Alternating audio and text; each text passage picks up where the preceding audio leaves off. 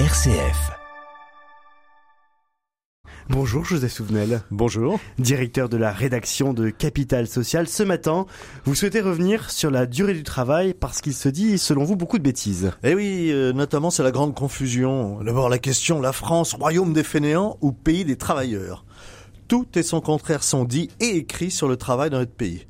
Confusion sur la durée légale et la durée réelle du travail 35 heures pour la durée légale, 39 heures en moyenne dans la réalité, statistique du ministère du Travail, qui par nature est sous-évalué, ne prenant pas en compte les heures supplémentaires effectuées mais non déclarées, et les cadres commerciaux au forfait qui explosent la durée du travail.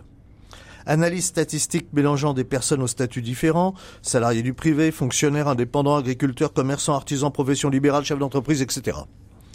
Présentation visuelle biaisée des chiffres officiels, en jouant sur la graduation, le nombre d'années prises en compte. Ignorance assumée des réalités qui ne sont pas ou difficilement chiffrables, comme la conséquence sur la productivité de travailleurs reposés après des congés.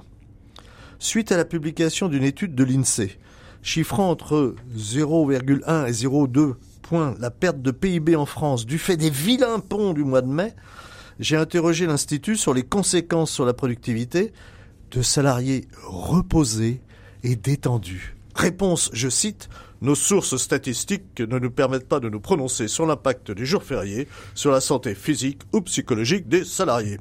En clair, ce que nous ne pouvons mesurer n'existe pas. Et pourtant, je puis affirmer que des salariés détendus et reposés génèrent bien plus que 0,1% de PIB supplémentaire. Confusion entre durée du travail et capacité de production d'une population, la Roumanie, la Bulgarie et la Grèce ont les durées annuelles de travail les plus élevées d'Europe. Nous aurions remarqué si ces pays possédaient les économies les plus compétitives de l'Union.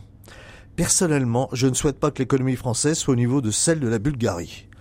Cet embrouillamini calculé ou inconscient permet aux idéologues d'exprimer avec force leur certitude de la France, royaume de la pour les uns, à celle du labeur écrasant pour les autres. Approcher de la réalité, c'est prendre conscience de la diversité des situations. Il y a ceux qui effectivement ne travaillent pas, je pense notamment aux nombreux chômeurs qui n'ont qu'un souhait, un rêve, avoir un emploi.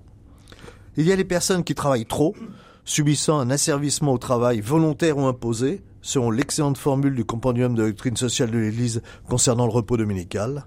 Le problème dans notre pays n'est pas la durée du travail.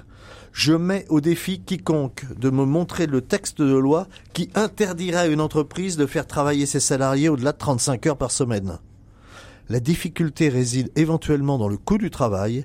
Payer une heure supplémentaire 25% de plus que l'heure habituelle peut obérer la rentabilité. Hmm.